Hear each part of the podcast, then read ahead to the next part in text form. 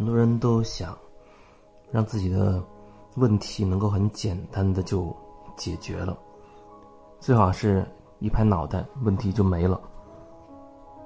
可是实际情况又是怎么样呢？我觉得这么多年下来，我自己所体验到的，还有我所看到的，解决所谓的问题。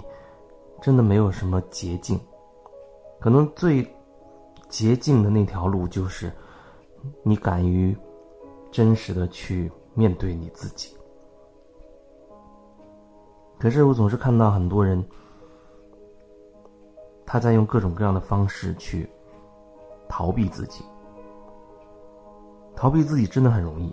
我记得我最早接触到这条路的时候。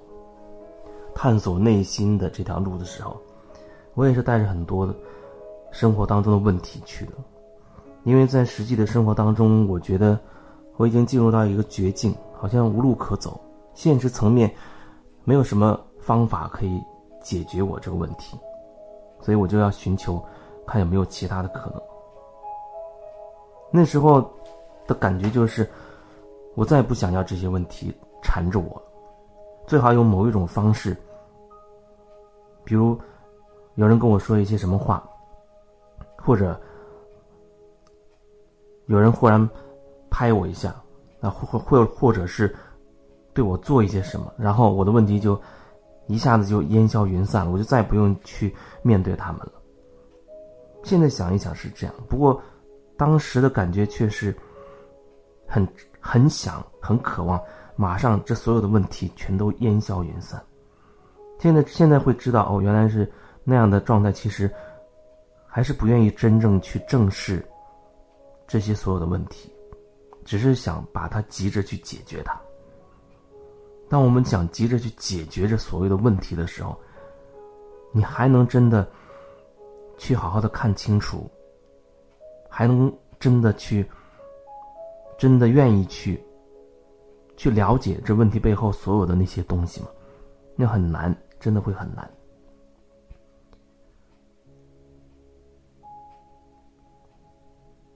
慢慢的，慢慢的，我们就会开始偏离自己了，开始偏离自己内心的那个那个点，那个部分。比如说，我遇到一些一些人，他也觉得自己在面对自己，但是那种面对的方式。在我来看，很大程度上，他是在逃避自己。我只能说，如果用那样的方法，它可能算是一种某一阶段的一种过渡吧，可能算是一种过渡。不能说他是对或是错，只能说，在那个人在那个阶段，他只能用这种方式去体验。也可以说，时机未到。比如，明明你跟这个人之间产生的纠葛，但是你却没有办法开口去跟这个人去表达。然后呢，你一个人的时候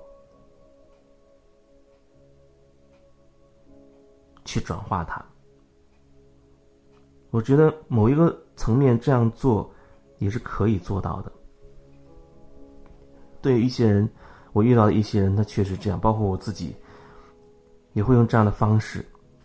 只不过，对于有的人，他虽然告诉我他也是用这样的方法去做的时候，我却感受到，其实他用这种方法，很明显是在逃避那个问题本身，是在不敢面对那个人。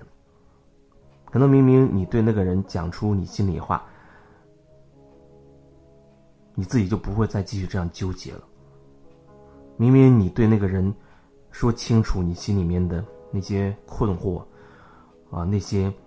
纠结，你自己就会不再那么纠结了。可是因为某种原因，他就是不敢开口，不能开口，不愿意开口。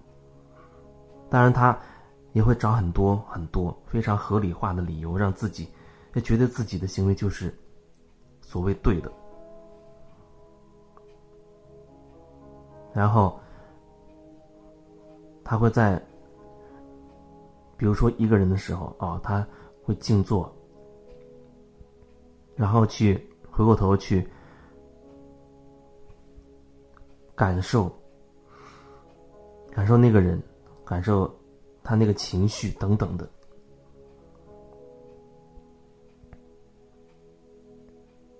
可是通过这样的方式，过一阵子他会发现，哦，又遇到类似的状态了。那情绪好像来来去去，永远也没有办法去释放完，一直停留在某一个层面，一直停留在好像针对怎么去处理那些情绪的那那一个层面，而无法真的穿透情绪，看清楚你为什么会变成这个样子，你为什么会总是有这样的情绪。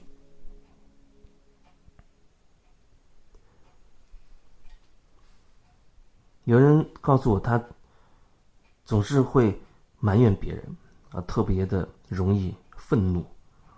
面对一些人，他总是觉得对方有问题，惹到他了，他就会暴怒，瞬间暴怒。那暴怒的时候，他就没有办法去真的站在对方的角度去感受，或者说他无法真的连接到对方的感觉，他就认为对方有问题，恨不得一巴掌就把对方拍死。可是事后的时候，情绪发泄过了，冷静下来一想，好像觉得对方好像那样做也有他一定的道理，也是可以理解的，一定程度是可以理解的。但是下一次再遇到这种情形，他还会瞬间暴怒，那情绪好像永远没有办法发泄完，因为人在面对一些点，比如说你面对这个。这个人啊，这你觉得他惹到你了，然后你非常的生气，非常的生气。我记得有一次有人提到是一个什么事情呢？关于欺骗吧。那个人他不喜欢被被别人骗，可是他偏偏遇到了这种情况，他认为对方骗了他赖账，其实也就十几块钱的问题。但是他就非常非常的暴怒，把那人劈头盖脸痛骂一通，因为他觉得他无法忍受别人对他的欺骗。那个里面，原本比如说原本就十几块钱的问题，你看起来他真的是一个所谓小问题，为什么会让人产生那么大的一个情绪？那因为他又牵扯到这人本身内心没有过去的那个点，就是无法忍受。欺骗，不能接受被骗，所以他把这那个区域的那个关于被骗的那个情绪，完全的针对这个人开始释放，那远远超过了那十几块钱的范围了。这就像我的手指被割伤了，我很疼，那疼就是我身体的感觉，哦就很疼，那我就去想办法把它包扎好。去处理这个伤口，不会把这个伤口带来的疼去扩散开来、扩大开来。可是有时候，我手上割了一个小的口子，然后我的思想开始，我会觉得，哎呀，会不会感染？万一感染了，我会不会死？我会不会住？我会不会住院？然后或者说，哎呀，我的手被割破了，我不能正常工作了。我本来要用手去做这个做那个，现在不能做了。我。恐怕挣不到什么什么钱了，会影响我以后的呃工作、以后的事业等等等等。手割破了，这这个点原本就是手被割破了，但是你附加上很多你的想法、你的思想上去之后，它就像一个雪球被越滚越大、越滚越大，那远远超过了手被割破的这个点了。我记得有人曾经跟我聊过他。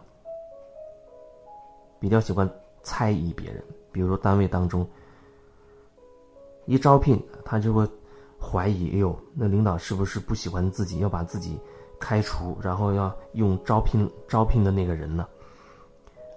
然后那我要是被开除了，我以后怎么办？我没可能就没有收入，我要再找什么工作呢？我还会做现在的这样的工作，可是好像很难找。那我适不适合做另外一种工作？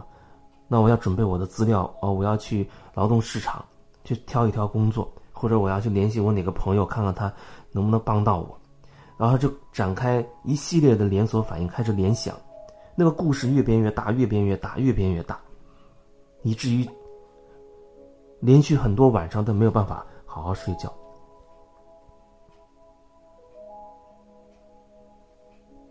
虽然这只是举一个例子，但是或许你正在听我这段分享的时候，你会有感觉，因为一个点，你会延延伸出无限的遐想。所以真的是一花一世界，一念一世界，一个念头就能创造出整个故事，甚至一个完整的一个世界就被你创造出来了。可是它只是来自于那一念，可是那一念到底有多大的意义，根本就没有发生的事情。也许那个点会发生哦，那个人招聘来了，可能取代了你的位置，但也可能没有。事实后面证明，过几天他说：“哦，原来没有发生那样的事情。”可是很多时候我们会用这种这种模式来自我折磨、自我消耗，让自己睡不好觉，让自己没有办法真的轻松起来，很紧张。好像随时你都会担心天会塌下来，然后我要怎么样防止他？现在？我要躲在什么地方？等等等等。也可能你不是这个点，但是基本上你会有另外的点，由那个点你会一下撒开，变成一张大网，把自己困在那个网中，那样人就真的很难走出来。那样会衍生出很多。很多衍生的问题，然后你可能会觉得那个衍生出来的问题它变成一个问题了，你会针对那个问题，就像我刚刚说的那件事情，我要来招聘一个新人进来，会不会取代我的位置？这这已经是个没有发生的一个事情了，但是他却当真了，然后就开始衍生出我适合做什么好，我以后的生活怎么办？他就会去处理那个问题，我以后的生活怎么办？我的收入还够撑多久？我回家去找父母，可是跟他们关系又不好，怎么办？